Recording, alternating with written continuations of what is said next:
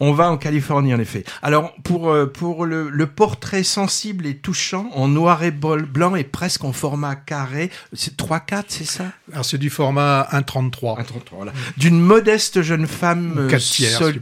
Ouais, 4 3, c'est pas 4 c'est pas 3 4, 4 tiers. Bon, c'est on, on voit une modeste jeune femme solitaire de 20 25 ans Donia, elle s'appelle, réfugiée afghane vivotant dans une petite ville de Californie. On apprend vite qu'elle a fui son pays à l'arrivée des talibans après avoir travaillé comme interprète pour l'armée américaine. Alors tout ça euh, paraît pas très sexy a priori, hein, mais moi j'ai trouvé ça vraiment magnifique. C'est une perle sans esbrouf, découverte, c'était pas à Auch, c'était au festival de Sarlat il y a quelques semaines, et elle affiche depuis mercredi dernier dans nos contrées. Donc on suit Donia au travail. Elle est ouvrière dans une usine familiale de Fortune Cookies. Vous savez, ces petits biscuits secs asiatiques euh, pliés qu'on donne à la fin des repas, contenant des bandelettes de papier avec une maxime euh, sur la vie ou, ou, des prédictions d'avenir. Le tout début, pendant le générique, c'est pendant le générique, je crois, nous fait joliment découvrir leur élaboration artisanale de ces petits biscuits.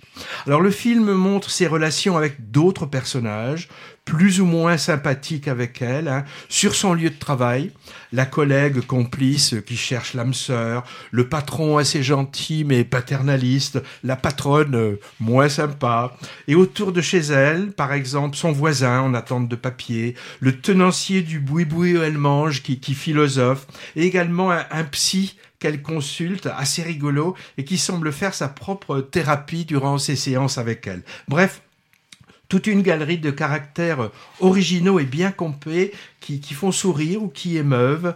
Mélancolique mais volontaire, elle ne se plaint pas, hein, Denia, ou si peu, et pourtant euh, on sent le poids de, l'exil involontaire, cause de souffrance morale et, physique. Elle souffre d'insomnie par exemple, plus le vide affectif, sentimental, auquel elle va tenter de remédier d'une manière originale. moi j'ai pensé au cinéma sensible et décalé de, Jim Jarmusch, peut-être à cause du noir et blanc aussi, et puis il avait utilisé ça a pas mal dans ses premiers films, hein, Stranger Than Paradise, Down Banlow par exemple. Et Fremont m'a aussi évoqué le cinéma d'Aki Kaurismäki, en particulier son dernier film Les Feuilles Mortes, pour le regard ironique et tendre à la fois porté sur les gens de peu, sur le monde du travail et pour la quête amoureuse également. Hein. Car il faut dire qu'on a aussi affaire donc à une sorte de comédie romantique dans la deuxième partie. Alors c'est un film américain d'un réalisateur d'origine iranienne qui s'appelle Babak Jalali, lui-même réfugié à Londres depuis son enfance. J'ai lu dans le dossier de presse que la jeune comédienne débutante qui interprète magnifiquement l'héroïne, enfin héroïne entre guillemets, a été journaliste et présentatrice à la télé afghane avant l'arrivée des talibans, donc elle connaît bien le sujet de l'exil aussi. Le titre Fremont ça vient du nom de la ville proche de San Francisco où habite Donia, qui a la particularité, j'ai vu ça après, de concentrer la plus grande communauté de réfugiés afghans aux États-Unis. Moi, au vu du rôle important joué par les petits biscuits dans le scénario, je trouve que Fortune Cookie aurait fait un bien meilleur titre, mais je m'en doutais, hein, j'ai vérifié, il a déjà été pris plusieurs fois. Par exemple pour un film de Billy Wilder en 66 et pour un autre qui est un film d'horreur avec caché dans les cookies des prophéties diaboliques qui se réalisent.